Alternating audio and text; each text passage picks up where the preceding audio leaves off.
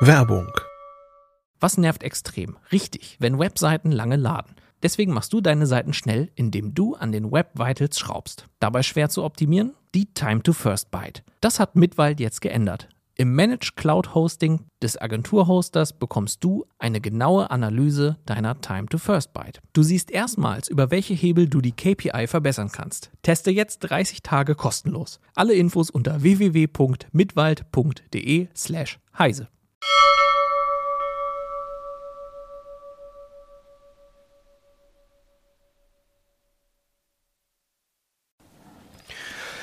Jo, heute in CT Uplink ganz viel Frickelei, Tesla-Spulen, Elektronikgrundlagen, 3D-Drucker und Maker Fair.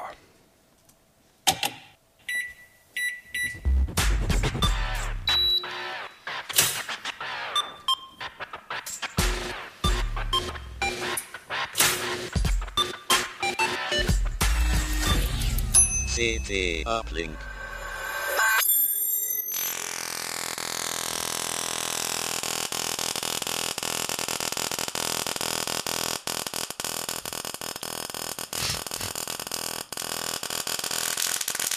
Wow.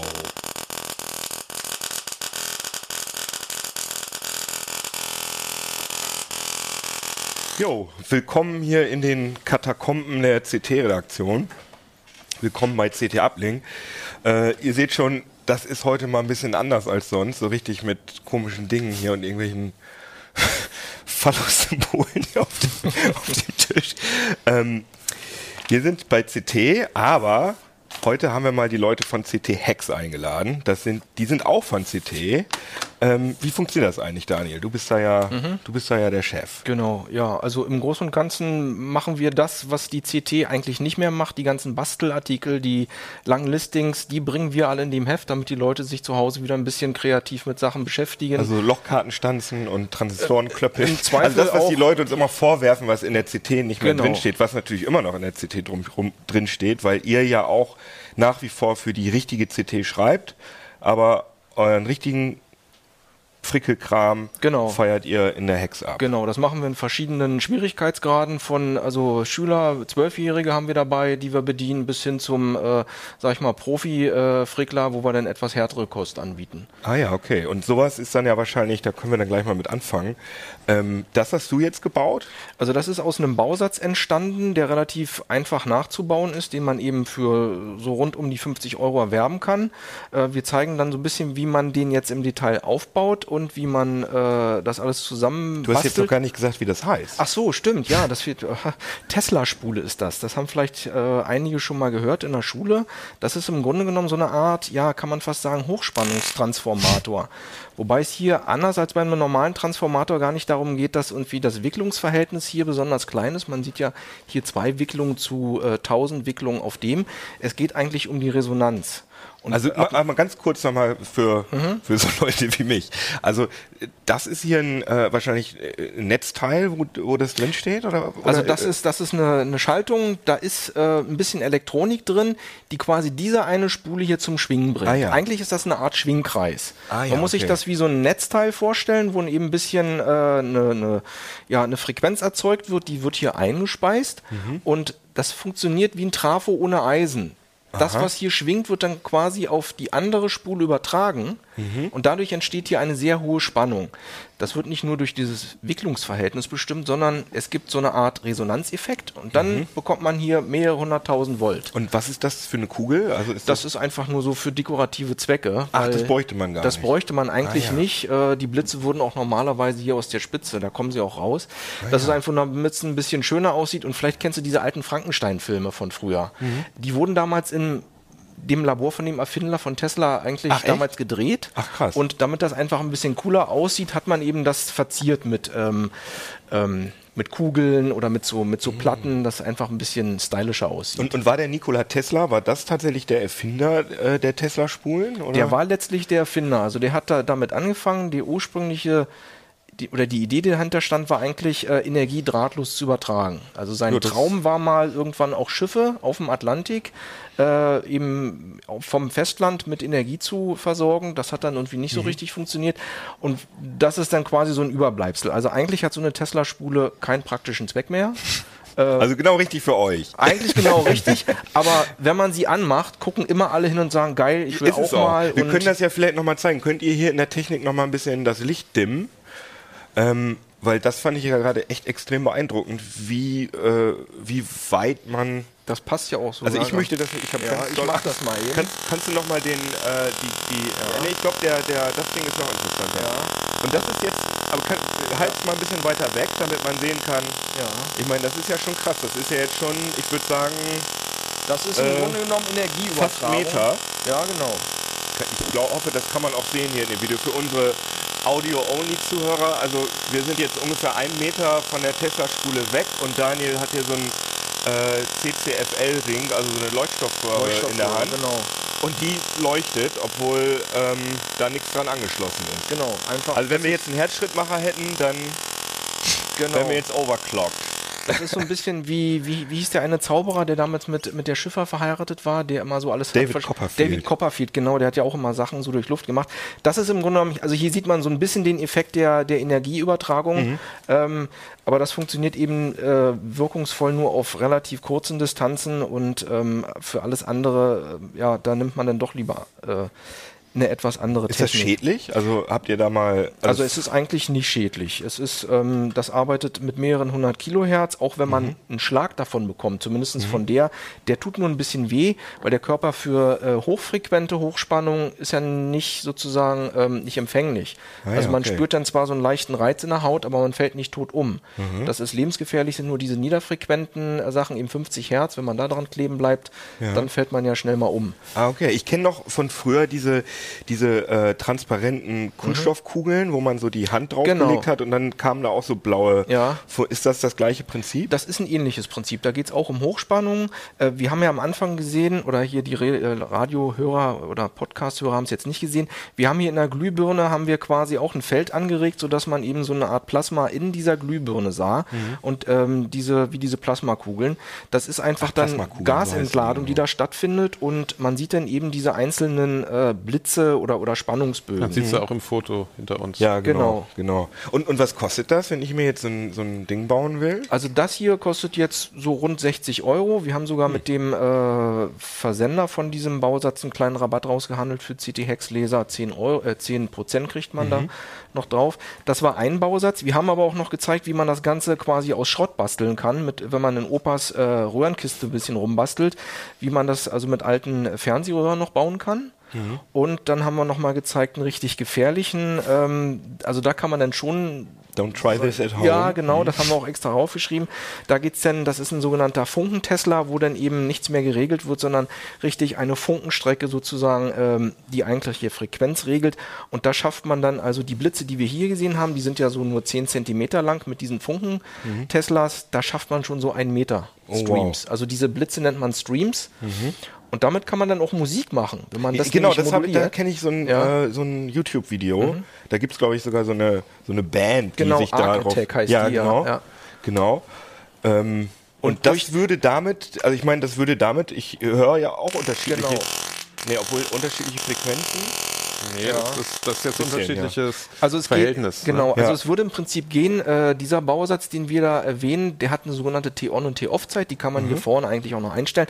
Und wenn man da noch ein Zusatzmodul anschließt, dann kann man das im Grunde genommen auch Frequenz modulieren. Und dann würde man, äh, könnte man Musik, MIDI-Musik darüber abspielen. Ah, ja, das okay. machen die Leute dann und da diese großen Tesla-Spulen, die Mhm. machen dann ja auch richtig Krach und dann kann man da eben Konzerte geben. Und dann gibt's auch die ganz großen Freaks, da sind dann die Tesla-Spulen so mal zwei Meter hoch. Mhm. Äh, die ziehen sich dann so Kettenhemden an, also über Kopf und über Körper. Faraday'scher Käfig. Ja, und dann stellen ja. die sich in der Mitte und du siehst dann wieder so die fetten Blitze in die einschlagen und es passiert nichts. ne?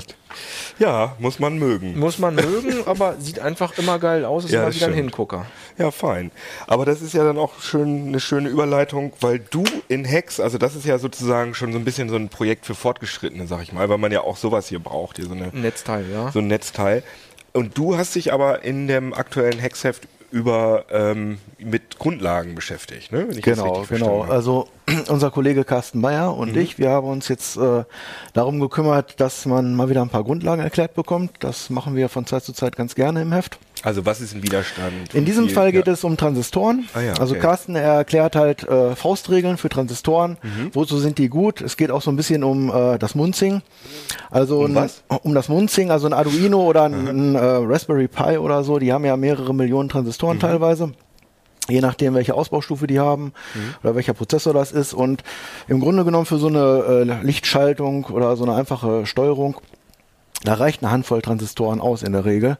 Ah ja, Und okay. dann braucht man halt nicht eine Million, sondern man kommt halt äh, mit einer überschaubaren Menge hin. Ah, okay. Und beim Munzing geht es halt eben darum, dass man eine Schaltung halt äh, so hin bearbeitet, dass man halt mit dem auskommt, was man nur braucht. Na, dass man Ah, nicht so ein, okay, so ein also Overhead man hat. Man, man, man hat sozusagen irg- irgendwas, was man machen will Genau. und dann äh, muss man da ja nicht gleich, äh, ah, ich hab's verstanden. Genau, und Carsten erklärt halt eben dazu, Das ähm, heißt was kannst du, Munzing, Munzing, M-U-N-Z-I-N-G. genau, das war halt eine, eine real existierende Person, Ingenieur, Ah, ja, okay. und der hat halt seine Kollegen gefoltert, indem er ab und zu mal so abends da so hingegangen ist und dann mal hier was abgeknipst hat und da mal was abgeknipst hat und ja, solange das noch funktioniert, ist gut. Ich kann mich ne? daran erinnern, dass äh, ähm, äh, Wozniak, Steve Wozniak hat ja immer erzählt. Das war er auch einer bei der Atari, Verfechter, genau. Da hat er immer, nee, er hat auch, glaube ich, äh, oder er hat auf jeden Fall, hat er Prämien gekriegt, wenn er mit weniger Bauteilen ausgekommen Das war ist. einer ne? der großen äh, Projekte, die die beiden gemacht haben. Da, die hatten nur eine gewisse Anzahl Genau. Chips bekommen und mussten dann damit was, was Tolles zaubern. Ah ja, okay. Ja, aber im Heft geht es halt hauptsächlich darum, was kann man mit Transistoren machen. Was Das kann erklärt der Carsten, also machen? Motorsteuerung, äh, Signale invertieren, also äh, verstärken zum Beispiel. Mhm. Äh, Im digitalen Bereich sind Transistoren halt als Schalter gang und gäbe. Ja, okay.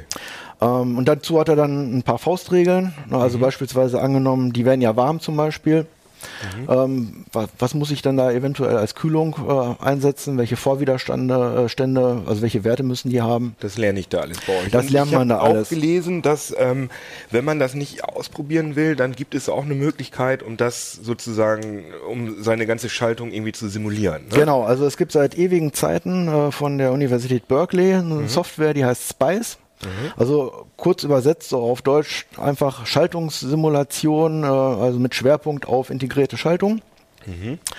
Und ähm, also ich habe mich dann halt mal mit der Software beschäftigt, weil die ist auch für Einsteiger total interessant. Mhm. Eigentlich ein fortgeschrittenes Werkzeug, wo man halt eine komplette Schaltung halt durchsimuliert, äh, Mhm. halt alle Signale äh, auslesen kann, das Verhalten äh, auslesen kann. Aber für Aber jetzt mal, Einsteiger jetzt mal ganz, ganz grob angefangen, wenn ich einfach nur eine, sagen wir mal, irgendwas mit zwei LEDs machen will und ich weiß jetzt nicht, Mist, was, ich, ich, ich weiß, was das für LEDs sind, aber ich weiß nicht, was brauche ich da jetzt eigentlich für einen Widerstand.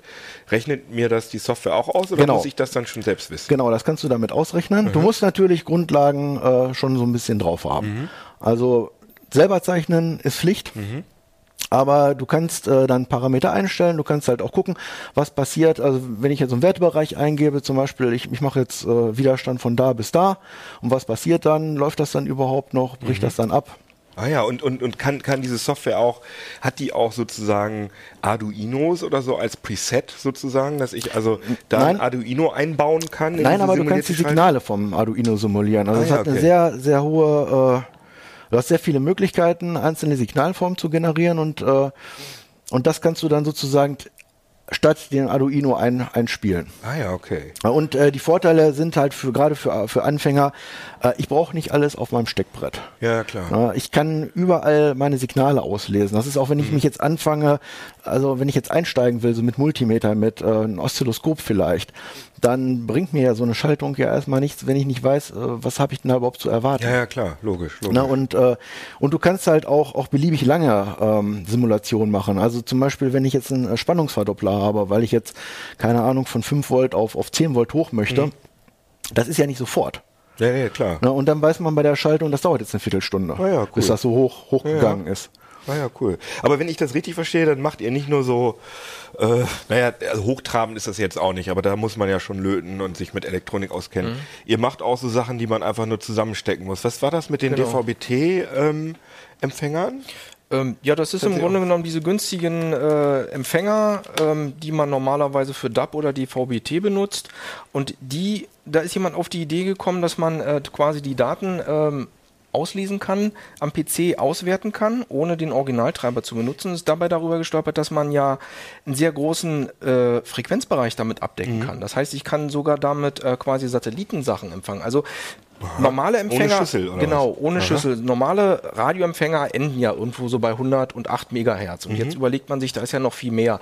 Das ist Flugfunk, Polizeifunk, obwohl man den ja nicht abhören darf. Sind die nicht auch inzwischen schon digitalisiert? Genau, die sind digitalisiert, viele von denen und so, dann, dann steht man da, ja. genau. Und mit dem Ding kann ich jetzt quasi den PC und ein bisschen Software dazu bringen, dass er diese Sachen auch dekodiert, dass ich die mithören kann. Ah ja, Wir okay. zeigen also zum Beispiel im Heft, es gibt äh, diese Flugzeuge, die oben drum fliegen hier, Mhm. die haben alle so kleine Transponder drin und da senden die jedes Mal ihre GPS-Daten, ihre Richtung, ihre Kennung. Man sieht zum Beispiel, fliegt jetzt gerade KLM über meinem Haus und das kann ich Also damit digital empfangen. kodiert, also nicht, digital nicht, kodiert, in, genau. nicht in, als Funkspruch, sondern Nee, so nee, als, genau, hm. genau. Und das kann ich hiermit dann empfangen. Mit einer gewissen Software, also bestimmten Software kann ich das dann dekodieren und zum Beispiel hier auf dem Raspberry Pi, den haben wir hier mal mobil gemacht mit so einem kleinen Display, ähm, da kann ich mir das dann anzeigen. Ah, cool. Wenn man das Ganze so mit so einer USB-Bank äh, kombiniert, kann ich das sogar von unterwegs machen. Wenn ich gerade irgendwie wandern gehe im Harz oder sonst wo oder an der, an der Küste gerade spazieren gehe, habe ich sowas für unterwegs. Aber das geht vermutlich nur mit bestimmten DVB-T-Empfängern, die so einen bes- bestimmten Chipsatz Genau. haben.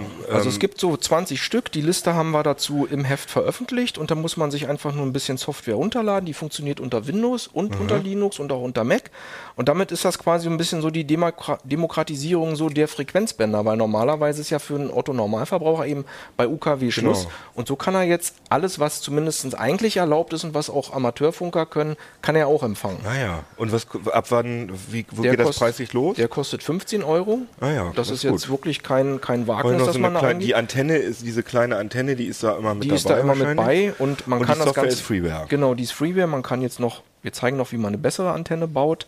Zeigen wir auch noch im Heft. Mhm. Und es gibt natürlich noch bessere Empfänger, je mehr Geld, aber das ist einfach eine geile Sache, weil damit kann man wirklich äh, Sachen empfangen, von denen man gar nicht weiß, dass es die da draußen gibt. Die Ja, Leute denken ja, Internet, das war's schon, aber da passieren draußen im Oh. Äther Sachen. Uhuhu. Ja, cool. Und gehört das auch dazu, dieses verrückte Ja, das ist dann Hupe? quasi ein kleiner Lautsprecher, wenn ich dann Radio hören will Ah. unterwegs. Ich brauche ja dann noch irgendwie so ein Hörrohr, auch im Retro-Design. Ah ja, sehr Da schön. kommt dann die Spreche raus. ihr alles für tolle Sachen Das, habt. was wir so können. Ihr habt ja auch noch tollere Sachen, ne? Also, ich glaube, du hast da mal was vorbereitet. Philipp, du hast nämlich noch gar nichts gesagt. Du Ja. hast da ja so ein, so ein Gerät dabei. Ja, ich, äh, ich stelle das mal hier hin. Du erzählst Ja. einfach drüber, während ich hier mein Mikro rausreiße. Ja. Das ist ein 3D-Drucker, den ich gerade getestet habe. Ich stelle mal eben hin und den gleich wieder weg. So, Ja. Das äh, ist ein sehr schönes Designgerät. Das heißt, Dreh äh, den mal noch ein bisschen, Bi. weil jetzt so sieht der, also damit So. man mal sehen kann, wie, oder auch von, von der Seite, damit man mal sehen kann, wie, Genau, wie der ist schmal, sehr flach. schmal der ist. Ne, wir erinnern uns, also wir haben seit, seit zwei, zweieinhalb Jahren auch in der CT immer wieder 3D-Drucker getestet und die sehen ja oft, weil es so Bastelprojekte sind, die sich dann so ein bisschen kommerzialisiert haben, sehen sie sehr, sehr bastelig aus. Und so langsam kommt da denn so ein, äh, kommen da so Geräte langsam raus, die jetzt auch Designs sind, wo vielleicht jemand sozusagen das nicht nur auf die Funktion abgesehen hat, sondern auch wie sie aussehen. Und ähm, ich habe jetzt die letzten zwei Wochen damit verbracht, solche Geräte zu testen. Genau, du testest die für CT Hex und für die normale CT. Ne? Genau, und also jetzt hier aktuell ist ja die 12, aber in der 11 hatte ich einen Test, in der 13 kommt dann halt der Test von dem Gerät, was wir gerade gesehen haben.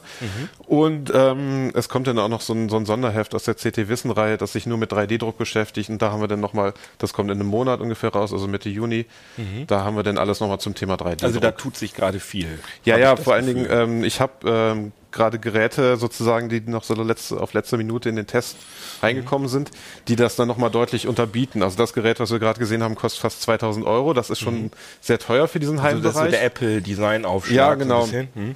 Es gibt für 2000 Euro sonst Geräte, die sozusagen noch, noch größere Teile drucken können. Das kann halt ungefähr so DIN A5 in, und dann noch in die Höhe. Und ähm, man hat dann so die Wahl. Die 2000 Euro Geräte sind richtig gut und die 1000 Euro Geräte, da muss man so ein bisschen Abstriche machen. Also, Also die ich, 2000 können das zum Beispiel, ein richtiges wow. Gewinde. genau, ich kann ja hier mal, ich habe eine Kamera, hat man mir gesagt. Ich lege hier mal ein paar Sachen hin. Naja. So, was wir haben hier, der, der Hase, Nee, das das, ist, genau. ist so ein Testobjekt, was wir immer wieder ausdrucken. So, das ist tatsächlich jetzt auch mit dem Drucker hier gemacht, den wir gerade gesehen haben. Auch halt diese kleine Schraube und Mutter, die auch tatsächlich funktioniert. Also das sind halt Funktion, funktionierende mechanische Teile aus Plastik. Und das ist Und- wahrscheinlich die Auflösung, äh, Genau. in denen sich äh, so ein, also das ist so eine Geschichte, wo sich günstige von teuren 3D-Druckern unterscheiden, oder? Genau, also hier so äh, der, der Ultimaker, ein anderes Gerät, was wir noch im Test haben, das macht jetzt tatsächlich so Sachen, die haben unter einem Zehntel Millimeter Auflösung. Das ist denn unser CT. Also wie wird das an? Es wird in Millimetern angegeben, die Auflösung. Genau, und das ist jetzt 0,06 Millimeter und das ist tatsächlich, äh, vor zwei Jahren waren die Sachen so ein bisschen grob, wenn man so das, wie so, so abgeformt, würde man denken. Das ist jetzt so spitz, da tut man sich weh, wenn man dran passt. Das ist halt so, so kantig wie halt Legosteine. Das ist ja auch dasselbe Material, Oh, wow, das ABS-Kunststoff.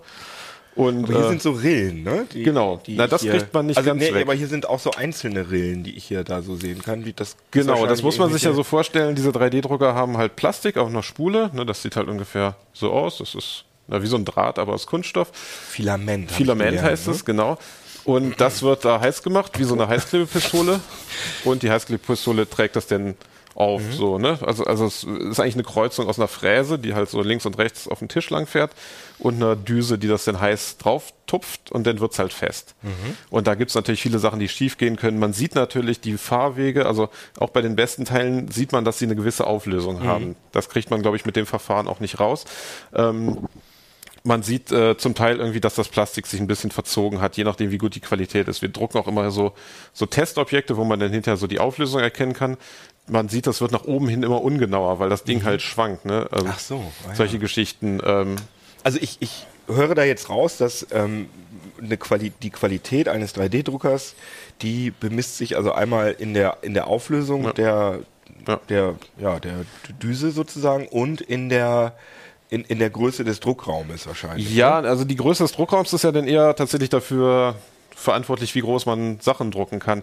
Ähm, es kommt dann eher darauf an, wie viel Spiel haben die ganzen mechanischen Elemente. Das wird ja alles über Achsen, über Zahnräder, über Zahnriemen bewegt.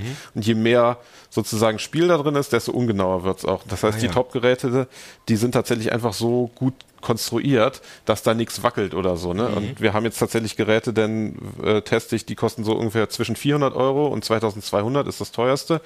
Und äh, das ist so der Bereich, den man sich zu Hause auch hinstellen kann, wenn man es Aber damit kann man sich jetzt vielleicht einfach mal eine Schachfigur drucken, aber wahrscheinlich nicht irgendwie äh, irgendein Ersatzteil, was wirklich auf einen Millimeter genau passt. Ja, also mit denen schon. Also wie gesagt, ich, äh, Auch mit ich, denen, für, die, äh, die du gerade erwähnt hast, für 400, 600 ich würde Euro? sagen, äh, bei so 600, 700 Euro fängt das an, tatsächlich dann dafür auch tauglich zu sein. Man kann Genau. auch mit dem allerbilligsten Gerät, das kostet fast 400 Euro, das ist so ein Bausatz, kriegt man das auch hin, da muss man dann nur deutlich Zeit investieren, weil man, das ist halt wie bei, wie bei vielen Dingen, man kauft was Teures, das ist von Werk gut konstruiert und gut eingestellt und man kauft den billigen Bausatz, Mhm.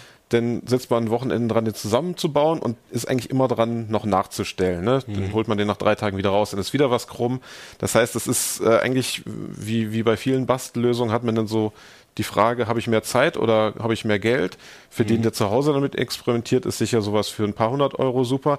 Wenn ich jetzt so in der Agentur bin und sage, ich möchte damit auch mal einen Prototypen ausdrucken oder ich mache Architektur oder, oder Konstruktion und möchte das dem Kunden zeigen, da ist es dann, glaube ich, auch kein Problem, sich so ein 2000 Euro Gerät hinzustellen, weil sich das ja auch dann automatisiert und dann der Kunde sagt, ach, das sieht ja eigentlich auch gar nicht schlecht aus, jetzt kann ich mir das vorstellen. Ja, klar. Aber man kann natürlich auch, wenn, wenn man das nur mal ausprobieren will, auch zum Dienstleister Genau. äh, die Datei schicken. Und die haben wahrscheinlich dann deutlich teurere Drucker, die dann äh, richtig, also zum Beispiel hier diese Büste hier, die haben wir, glaube ich, über ein, oder ich, das weißt du besser, das sieht für mich ja sehr fein auf, auf, aufgelöst aus. Ja, das ist auch schon wieder zwei Jahre her, glaube ich, äh, die Aktion, aber das können sozusagen diese Drucker jetzt tatsächlich Ah, ja. auch zu Hause Das aus. haben wir damals auch von Thingiverse, glaube ich, um mal einen der Dienstleister zu nennen. Also diese Dienstleister haben natürlich auch solche Maschinen, aber sie haben natürlich aber auch so Maschinen, die bis zu einer halben Million Euro kosten, die mit, mit äh, Lasersinterverfahren auch Metall herstellen. Das heißt, es geht, äh, es ist eigentlich ganz interessant, diese ganzen Heimgeräte machen halt einfach Kunststoff, das ist so ein bisschen wie Lego, kann man sich das vorstellen.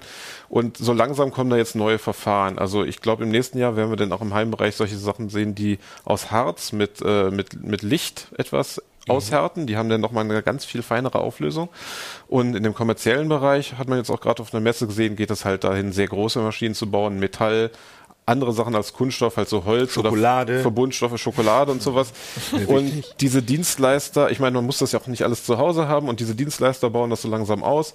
Und das ist dann so ein bisschen so wie mit, äh, weiß nicht, wenn ich jetzt ein Foto habe, dann kann ich mir auch aus suchen, drucke ich mir das zu Hause aus oder gebe ich das halt in der Drogerie ab und krieg's dann vom Dienstleister zugeschickt Mhm. und genau dahin geht das auch. Einen wichtigen Punkt solltest du aber vielleicht noch aufgreifen zum Thema Zuverlässigkeit, weil es Ja, ist ja genau. oft ein Krampf, ne? Äh, wie gesagt, und ich habe, äh, also ich, mein, meinen ersten 3D-Drucker, das war der erste MakerBot, den habe ich vor fünf Jahren gekauft. Da war tatsächlich die, die Zuverlässigkeit halt das, das Ding. Wenn das eine halbe Stunde gedruckt hat, dann ist es grundsätzlich immer bei Minute 28 gescheitert. Den Versuch, damit Geld zu verdienen oder irgendjemandem was Beeindruckendes zu zeigen, war damit immer so ein bisschen Ja, vor allem, weil es dauert ja auch, ne? Also, Genau. also diese, ähm, dieses Häschen da, was wir da haben, Ja. wie lange dauert das so ungefähr? Dieses Häschen in einer guten Auflösung dauert ungefähr so 40, 50 Minuten. Ah, das, geht ist, ja. Aber ich, ich ka- kann mich dran erinnern, dass ich mal, äh, dass ich meinen Kollegen gebeten hat, so eine, mir so eine 3D-Brille sozusagen auszudrucken und der hat mir erzählt, das hätte acht Stunden gedauert. Mhm. Ja, ja. Und das ist natürlich Also- total ärgerlich, dass man, also stelle ich mir so vor, dass man dann nachts über Nacht was drucken Das- und dann kommt man wieder und dann ist dann nur so, Ja, das ist oft passiert. Salat. Und äh, das habe ich auch eigentlich erwartet. Das heißt, ich habe zum Beispiel ein paar Drucker jetzt die letzten zwei Nächte Dinge durchdrucken lassen und ich komme einfach immer morgens ins Labor hier und denke, alles scheiße. und äh, die haben tatsächlich jetzt alle Geräte im Test Ah, ja. äh, zuverlässig gearbeitet. Und das ist auch, glaube ich, genau der Unterschied zu einem, einem, einem Testfeld, was wir mal vor zwei Jahren in der CT hatten. Da war diese Zuverlässigkeit immer so das ganz große Problem, wo man gesagt hat, ein schöner Spaß, aber du musst halt auch damit rechnen, dass das Teil dann einfach Hm. heute nicht fertig wird. aber trotzdem ist für mich immer noch die große Frage, was kann man da denn so Sinnvolles mitmachen? Das, das- ist ja immer so das Problem. Ne? Das ist irgendwie cool äh, und dann irgendwann gibt's auch 3D-Drucker, die 3D-Drucker ausdrucken. Das ist ja immer so der Klassiker. Ja. Aber trotzdem würde mir jetzt persönlich echt eigentlich nichts einfallen, was ich damit machen Nee, ich, ich finde das vollkommen richtig. Ich meine, wir machen hier immer so lustige Teile. Ähm, der Kollege Peter König, der die mit mir testet, der, der ist ja immer ganz stolz. Er hat sich quasi auf dem ersten 3D-Drucker von ein hat er Jahren sich einen Teil für seine Lampe einen Teil für eine Lampe ausgedruckt Erzählt, und genau. das ist immer noch drin. Ja, und ich glaube, cool, das ist äh, die Frage ist schwierig zu beantworten, weil die Technikfaszination, die setzt sich ja so, so langsam, ne? Dieser Hype, so, oh, 3D-Drucken, was geht denn alles? Ne? Weltraum und demnächst der Replikator wie bei Star Trek.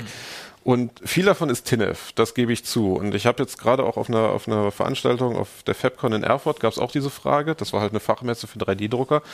Und äh, viele, viele Händler sehen dahin auch natürlich die Idee, man kann den Leuten Kram andrehen, die sie nicht unbedingt brauchen. Ne? Also sowas wie, wie MakerBot, eine Firma aus den USA, sehen wir hier, die machen jetzt so Deals mit Disney und Co., wo du denn sozusagen so deine Actionfiguren und so dein so, so Überraschungsei, Plastikkram kaufst du dann halt nicht im Laden, sondern du kannst dir das online auf der Webseite für einen Euro kaufen, wie so eine App oder wie so ein Musikstück und dein Drucker druckt es dann aus. Das heißt, die, die wirtschaftlichen Interessen sind äh, ganz klar, das ist so eine neuartige noch Maschine. mehr Plastikmüll und noch Genau. mehr Merchandise. Und das finde ich halt auch irgendwie schwierig. Ich glaube, ähm, es ist super, um, um vielleicht, wenn man heute jung ist, auch irgendwie zu lernen, wie, wie man mit Dingen, wie man 3D konstruieren kann. Das ist nämlich nochmal die Softwareseite. Das, ne, die ganzen Teile müssen ja auch irgendwo herkommen. Und das ist, glaube ich, eine Fähigkeit, die, die sehr, sehr hilfreich ist. Und dann, weiß nicht, ich habe jetzt hier auf der Veranstaltung so ein Filament mitgenommen, das ist halt elastisch. Das ist halt wie so, ein, wie so eine Schuhsohle. Kurz nochmal erklären, Filament. Filament heißt einfach, nennt man, ich weiß gar nicht, woher das kommt, das heißt ja aus Faser oder so, ist dieser lange Kunststoffdraht, der in das Gerät reingeht. Also irgendwie, Also na, das jetzt kann man. Rohmaterial für die- genau. für die Drucke, Ich ne? guck mal, ob ich das hier äh, abgerissen kriege. Das ist halt so eine Rolle, wie so ein, wie so ein Kabel oder Kabeltrommel oder so. Und da sind dann so ein paar hundert Meter Plastik drauf und die werden dann da reingefahren und geschmolzen. Und normalerweise ist es hart, ne? Die ganzen Teile, die ich hier habe, das, das hört sich an wie Lego, ist auch dasselbe. Mhm. Und äh, ich bin jetzt gerade dran interessiert, was kommen da noch für neue Materialien? Ne? Was kann man mit diesen flexiblen Sachen machen? Ah ja, kann man okay. sich da, weiß nicht, die eigene Schuhsohle mit ausdrucken? Oder ein Flummi. Oder ein Flummi. Aber tatsächlich, ich glaube, viele Leute drucken damit denn genau das, was man auch anders hätte besser machen können. Ne? Und Ah ja, diese, diese Vorteile von der Technik, nämlich was Fräsen zum Beispiel nicht können, dass du Hohlräume haben kannst, Mhm. dass du Sachen mit Hinterschneidungen haben kannst, die du einfach mit anderen Maschinen nicht herkriegen kannst. Da braucht man tatsächlich, glaube ich, auch Leute, die sich gut damit auskennen und die auch Konstruktion gelernt haben und so. Und ähm, ich glaube, das ist auf jeden Fall sehr wichtig in, in diesen ganzen Berufen, wo du einen Prototypen brauchst. Ich meine, das, der, das Fachgebiet heißt ja auch Rapid Prototyping und die Idee dahinter ist einfach, ich muss es nicht in Wochen auf irgendwelchen Drehbänken erzeugen lassen, ganz teuer für einen einzigen Prototyp, sondern ich konstruiere was, ich druck das eben aus, drei Stunden, was weiß ich, ist das fertig und dann denke ich, ist das gut, passt das, ist das das, was der Kunde will, dann macht man die Änderung und druckt es nochmal aus und das ist halt so ein bisschen wie als würde man rein digital arbeiten, ne? wenn man jetzt was programmiert oder Grafik macht, da hat man ja auch immer diesen iterativen mhm. Prozess und sagt sich, ich verändere das, bis es genau das ist, was ich gerne hätte. Und das passiert jetzt tatsächlich auch mit, mit Hardware und mit, mit anfassbaren Objekten. Mhm. Und ja, ich glaube, das ist so die Zielgruppe. Ist, ne? Was kostet äh, das Häschen jetzt nochmal als Beispiel an Filamentkosten? Ja, das kostet irgendwie unter einen Euro, würde ich sagen. Also, oder ja gut, aber das ist natürlich Euro. schon, ich meine, sowas in, in, ich weiß nicht, heißt das Spritzguss in, in, in China herzustellen, würde äh, wahrscheinlich drei Cent kosten. Mhm. Genau, nee, also wie gesagt, das ist ein Verfahren, was nicht dafür da ist, um jetzt irgendwie tausendmal das gleiche herzustellen oder zehntausendmal. Äh, aber wenn du jetzt sagst, ich brauche das halt einmal und dann immer in einer anderen Version oder ich brauche es mit kleinen Änderungen, die ich mir vielleicht vom Computer berechnen lassen kann, also was weiß ich, tausend individuelle Hasen. Mhm das ist dann genau die Maschine, die man dafür haben will. Ah ja, okay. Aber und, es ist eben nicht, also, nicht, nicht bastel, also du musst schon bastelaffin sein, damit du irgendwie einen konkreten Nutzen hast. Also dieses hm. immer, man kann sich zu Hause jetzt irgendwas mitmachen und es wurde mittelfristig dann bei jedem Endanwender einziehen, also das wird nicht passieren. Also, nee, aber ich kann ja, es gibt ja, also ich kenne mich nicht gut mit 3D-Druckern hm. aus, aber ich sehe ja im Netz, dass da an jeder Ecke irgendwelche ähm, Druckdateien sind und ich kann genau. ja auch einfach nur so als Konsument, oh cool. Das ist richtig, aber du musst es schon für was Konkretes einsetzen. Also mhm. viele Leute bieten ja zum Beispiel für den Raspberry Pi irgendwie so ein Gehäuse an zum Ausdrucken mhm. oder für eine Kamerahaltung. Ich habe mir letztens, brauchte ich für meine Quadrocopter so Landefüße, damit die nicht dann immer, äh, die habe ich mir dann einfach auf die Schnelle ausgedruckt, weil Bestellung hätte jetzt irgendwie zwei Tage gedauert. Also du musst cool. schon konkret irgendwie ein Gehäuse oder ein Gnupsi oder zum Beispiel für diese Tesla-Spule hier, die Buchsen könnte man selber mhm. ausdrucken. Jetzt einfach so, ähm, Du könntest hier zum Beispiel eine Brille ausdrucken. Ja, gut, aber nur die Gläser, Gläser. ja, die müssten dann dafür passen. Naja, ich weiß zum Beispiel, ich, ähm, ich habe ich hab ja die Google Glass hier für CT ja. und da hat ähm, jemand so ein, so ein Schutz der Kamera, beziehungsweise nicht Schutz, sondern eine Abdeckung, mhm. damit die Leute von vornherein sehen, ha, die, die Glass, so, okay. die filmt jetzt gar nicht. Ja. Und sowas ist natürlich praktisch, weil klar, könnte ich mir ja einfach nur einen Streifen äh, Klebeband darüber machen, aber das ist natürlich irgendwie ziemlich unsouverän. Aber wenn man da wirklich so einen perfekt passenden, ja. aber äh, da müsste ich wirklich auf die Datei zugreifen, weil ich echt nicht in der Lage wäre, mhm. das jetzt in so einem 3D-Programm äh, zu bauen. Nee, das ist ja auch nicht schlimm, wenn man das runterlädt. Also das genau. eine ist natürlich der Showstopper, ich kann es nicht selber, äh, sag ich, konstruieren, ja. aber wenn ich dann trotzdem irgendwie einen konkreten Nutzen habe, weil ich Modellbauer bin und sage, guck mal, da hat einer was für sein Flugzeug toll, das brauche ich jetzt mhm. konstruiert, mhm. dann kann ich mir das runterladen. Aber ohne jeglichen, sag ich mal, Bastelanreiz ist das für den Endanwender zu Hause äh, Nonsens. Der braucht sowas nicht. Von ja, daher denke ich, das wird noch ein paar Jahre dauern, ehe sich das vielleicht so wie der normale Nadeldrucker zu Hause dann oder der Tintendrucker mhm. durchsetzt. Aber deine Knupsis da oder deine Lande-Dinger äh, da für deine, mhm. für deine Copter, hat das denn auf, das hast du selber gestaltet, ne? Hat nee, das habe ich runtergeladen. So, ich hatte okay. jetzt gerade keine Lust, ich brauchte die schnell, mhm. hab geguckt, was gibt's für einen Frame, also für diesen äh, Quadrocopter-Frame für Dinger. Dann habe ich die einfach runtergeladen, raufgeschmissen, auf den sozusagen das virtuelle Tablett, äh, wo mhm. man es dann ausdruckt und nach vier Stunden war es fertig. Hat perfekt cool. funktioniert im ersten Anlauf. Weil das wäre nämlich meine Frage jetzt, wenn man selber was designt mhm. und auch wenn man wirklich ganz genau also wenn, sagen wir mal, irgendein Teil bei mir zu Hause geht kaputt und dann will ich mir das äh, äh, machen mhm. und dann messe ich das ab und ich könnte mir vorstellen, dass ich wahrscheinlich fünf, sechs Anläufe brauche, gerade bei so Sachen, die irgendwo perfekt reinpassen müssen. Mhm. Oder was habt ihr da für Erfahrungen gemacht? Ja klar, also ich meine, das ist, äh, das hatten wir schon gesagt, das ist genau die Kunst, kann man das überhaupt, mhm. ne? Und dann muss man entweder konstruieren, halt mit einem 3D-Tool oder einscannen, das hat, hatten, war ja auch neulich mhm. im Podcast. Ähm, und da passiert auch gerade ganz viel. Also wir haben jetzt auf der Veranstaltung so, einen, so einen 3D-Scanner gesehen, äh, kennst du ja auch, wo man ganze Personen einscannen mhm. kann. Das wird aber immer besser. Also von einem Jahr sah das, oder wenn man das mit so einer Kinect macht, ist das sehr unscharf. Das sieht aus, als hätte, na, wie so, weiß nicht, wie so ein Wachsabdruck, mit, mit, wo jemand ein Foto von dir unscharf draufgetan hat. Inzwischen sehen die Dinge einfach aus wie echte Personen. Wenn du die hinterher fotografierst, denkst du, bist du dir nicht sicher, mhm. ist das eine Person oder ist das nur ein Ausdruck der Person? Und das ist natürlich vielleicht so ein das wird für ein, zwei Jahre das lustige Geschenk sein und dann haben alle vermutlich so ein Gartenzwerg von sich selber rumstehen. aber, aber das, das geht ja das, noch nicht mit den Heimdruckern. Nee, nee, diese, das geht noch tollen, nicht. Das, äh, Figuren, die gehen natürlich nur mit, mit den, äh, also mit den, mit so tollen. Genau, Gips. dieser Vollfarbdruck, das geht genau. mit den, mit den Profigeräten. Aber das hilft natürlich, diese Technik erstmal sozusagen bekannt zu machen.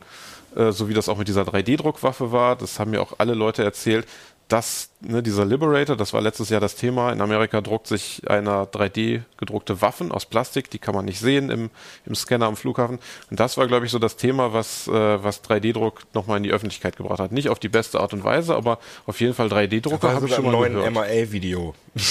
Genau. genau.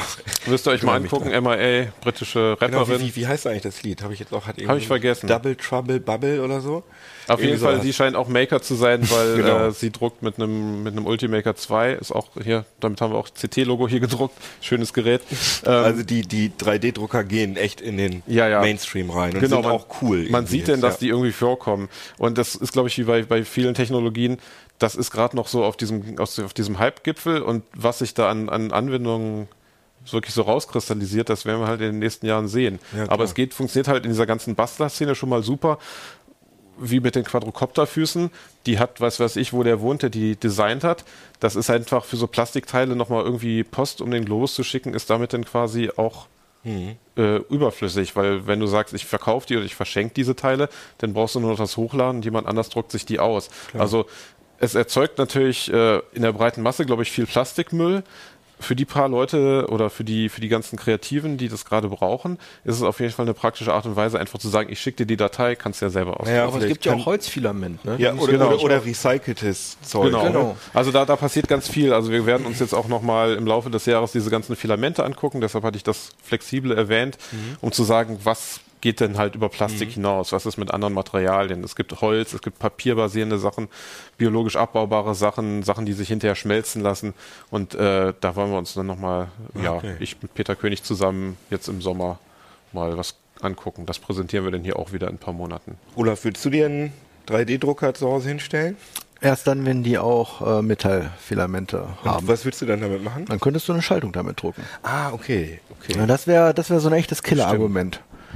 Also mit Schaltung meinst du, dass also komplett verkabeltes Genau, genau. Also wenn ich jetzt so Objekt eine daraus kommt. Mikrocontroller-Schaltung selber bauen will, ich will mir meinen eigenen Arduino bauen, dann äh, wäre das ein echt gutes Mittel. Ja, cool. Da könnte man ja auch sagen, diese Schaltungssimulation, die hat eine Schnittstelle und die wirft Genau. das gleich raus und dann kommt aus dem 3D-Drucker der Prototyp oder die fertige Schaltung. Ne? Ja, oder im Wearable-Bereich wäre das natürlich auch ziemlich gut. Stimmt, dass man so auf, meinen, auf, meine, Genau. auf meine Kopfform passend äh, mir irgendwelche komischen... Ja, oder so, so Manschetten. Manschettenknöpfe könntest du machen, äh, Reißverschlüsse oder so. Stimmt, die will man ja aus Plastik, oder die, die funktionieren auch gar nicht aus Plastik. Aber das ganze Zeug, äh, das kann man sich auch live angucken, weil ihr veranstaltet da, glaube ich, noch so eine Sache, ne? Genau. Wir haben jetzt Hab hier auf dem gehört. Bildschirm. Ja, ja. Genau, das ist so das, was wir machen, wenn wir gerade nicht die Zeitschrift äh, schreiben. Das ist die Maker Fair. Das haben wir letztes Jahr schon mal gemacht hier in Hannover. Äh, das erste Mal. Das ist eigentlich aus Amerika. Da seit acht Jahren oder so das große Festival des Selbermachens. Deswegen auch dieses E, ne? Weil das ist so ein, glaube ich, so, soll so ein bisschen altertümlich. es soll nach Festival, Jahrmarkt und Kirmes und wie auch immer Altes klingen. Englisch, genau. Ja. Letztes Jahr hatten wir halt, was wir hier sehen, diesen, diesen, diesen Roboter aus Schrott, den, den Bassspieler da, der dann auf der Bühne dann äh, live, äh, A freaking Best Player. genau, was hat der gespielt? Von irgendeiner Metalband, natürlich. Na klar. Was? Und ähm, genau, das heißt Maker Fair, wir haben es letztes Jahr nach Hannover geholt, einen Tag lang, dieses Jahr, das wird 5., 6. Juli sein, also zwei Tage lang, weil es einfach ein riesen Andrang war letztes Jahr. Ja. Hättet ihr gar nicht mit hättet, hättet ihr, glaube ich, gar nicht Nee, wir hatten mit ne, mit dem- 1500 äh, Besuchern gerechnet, dann am Schluss waren es 4300 und äh, die Bude war voll. Krass. Deshalb diesmal zwei Hallen und äh, mehr Maker, mehr Platz, mehr Spaß. Genau, und seit ein paar Tagen haben wir auch unseren, naja, ich sag mal, Headliner bekannt gegeben. Da würde ich jetzt nochmal ein Video zeigen hier vom Laptop. Das ist der Drache namens Elsie. Ich mache da mal auf Vollbild. Das, Der Drache namens Elf. genau, das, das dauert hier zwei, drei Sekunden, bis Elsa, es ne? kommt. Das ist von einem britischen Künstler, äh, auch mal wieder aus Schrott zusammengeschweißt. Oh, das wow. ist eine sieben oder acht Meter hohe Drachenskulptur, die Feuer speit. Game of Thrones. Und baut ihr da dann auch noch so Tesla-Spulen dran, dass da auch noch so gebritzt äh, wahrscheinlich Da jetzt nicht, aber wir haben Tesla-Spulen da, ne? Tesla-Spulen haben wir da, auch jemand, der eben Musik mit Tesla-Spulen macht. Ah, cool. Wir haben viele Vorträge, die Philipp organisiert, Workshops, also Ja. für jeden was dabei. Quadrocopter-Leute. Es sind eigentlich dann auch sehr viel dieser, dieser ganzen Heftthemen. Also selber bauen mit Arduino, mit Raspberry Pi. 3D-Druck wird wieder viel dabei sein. Ähm, wie gesagt, so ein bisschen was fürs Auge und auch, auch diesen, diesen, diesen Roboter, vielleicht wollen wir das nochmal sehen, den tollen, ähm, Drachen, den dürfen die Leute dann auch selber bedienen. Mhm. Das heißt, der Künstler gibt dann da die Fernbedienung raus und man darf dann so diese Teile. Tote. Und wie gesagt, ich, ich war Da kommt doch echtes Feuer raus, oder? ja, ja, ich bin auch tatsächlich überrascht, wie, äh, wie locker die Zusage der, der Feuerwehr hier in Hannover war, dass das klar geht. Die wissen ja nicht, was auf sie zukommt. Und ja, also, ja, ja, Drache. also was die Maker. Fair, haben wir letztes Jahr schon gemerkt, ähm, das ist unbekannt, dieses Format. Das ist extrem schwierig, da irgendwie alle, alle Register zu ziehen, dass man das alles genehmigt kriegt. Also tendenziell ist da sowieso einmal alles verboten, so nichts Brennbares. Ne? Und die Leute stellen natürlich Geräte aus, die sie selber gebaut haben. Damit greifen schon mal, also eigentlich kann man das nicht GS machen. und CE-Normen. Eigentlich kann man das ja. nicht man machen. muss eigentlich nachweisen, dass man irgendwie schwer entflammbare Materialien auf seinem Tisch hat. Und der, heute hat uns eine geschrieben, die bringt irgendwie so Kaffeesäcke mit, die so irgendwie ummoddet und sagt, die können, den Nachweis kann sie nicht erbringen, weil die brennen nun mal eben. Ne? Aber Ja. ich frage mich dann auch, wie andere Messen, die zum Beispiel Stoff verkaufen, wie das da geht. Kriegen da alle dann einen Asbestanzug am Eingang, dann die Zuschauer? oder Und eine Gasmaske. ja, Genau, und wir haben Quadrocopter, dafür braucht man auch eine Genehmigung und sowas. Das heißt, das ist auch ein Klingt auch ein bisschen nach Stress, wenn ihr das jetzt so erzählt. Ja, aber es macht ja auch Spaß. Also ich meine, ähm, diesen, diesen, diesen Drachen habe ich letztes Jahr, da war ich in Newcastle in England auf der Maker Fair gesehen, deshalb haben wir uns gesagt, den wollen wir gern haben. Ähm, das macht schon Spaß, da hinzugehen. Ne? Und das ist tatsächlich nicht so die, die reine Technikerveranstaltung. Wir wollen da auch gar nicht so Richtung irgendwie, weiß nicht, Cebit oder so. Das ist eine ganz andere Richtung. Letztes Jahr waren halt die ganzen Familien da mit Kinderwagen, von jung bis alt. Äh, wir machen sehr viel mit Schulklassen, die da auch ihre Projekte zeigen. Und das freut natürlich dann auch, auch Schulen und Uni- Universitäten, weil es ja reinpasst in dieses ganze, Leute sollen wieder mehr Handab also nicht äh, Handwerk, Handarbeit, äh, wie sagt man, Konstruktion. Das führt halt in diese ganzen technischen Berufe auch so ein bisschen rein. Und das ist eigentlich nochmal das große Erleben des Selbermachens und der, der Flammen und weiß ich nicht. Das ist doch ein schönes Schlusswort. Sag nochmal, wann genau das stattfindet. Noch Das, mal ein äh, bisschen Werbung darfst du jetzt noch machen. Genau, Maker Fair Hannover heißt das, äh, 5. 6. Juli. Findet übrigens in Hannover statt. Genau, hier bei uns im HCC und im, im Stadtpark, also sehr schön im Grünen gelegen. Und ähm, ich glaube, das wird wieder ganz toll. Ihr könnt ja auch mal im Internet danach suchen. Sollte es Werber werden. Nein, also ich, ich meine, Nein, man merkt ja, dass du das auch super geil findest und dass du dich damit identifizierst. Das finde ich auch das gut. Ding ist, bevor ich Ist ja hier, Herzensangelegenheit. bevor ich hier gearbeitet habe, fand ich das schon immer super toll und es war immer mein Wunsch, sowas mal zu machen. Das Mhm. hat dann im privaten Rahmen nie geklappt und das ist so toll, wenn man das dann in seinem Job auf einmal machen darf. ja, das hat man dir auch angemerkt im letzten Jahr, dass das wirklich, oder euch allen, dass euch das echt fets gemacht hat. Ja, Nee, fein. Also wir, wir freuen uns da unglaublich drauf und das passt auch genau zum Heft, weil es tauscht sich halt alles miteinander aus. Ne? Die Leute, die für uns schreiben, die Leute, die uns lesen, die kommen da hin und umgekehrt. Wir finden da wieder neue Menschen und ich würde eigentlich, also und neue Autoren. neue Autoren, genau. ich würde eigentlich auch jedem empfehlen, da tatsächlich mal sich wenigstens ja. das anzuschauen. Dann könnt ihr uns da alle treffen auf der Maker. Du bist auch da Ich glaube ne? ich, gehe da auch mal. Wenn ihr mich umsonst reinlasst. Da müssen wir nochmal Ah, drüber ah. reden. Ich habe einen Rabattcode für dich. Ah, sehr, sehr gut, sehr Kannst gut. einen Sehr Euro gut. sparen. Ja, alles klar. Dann äh, bis zum nächsten Mal bei CT Uplink und tschüss. Tschüss. CT. Uplink.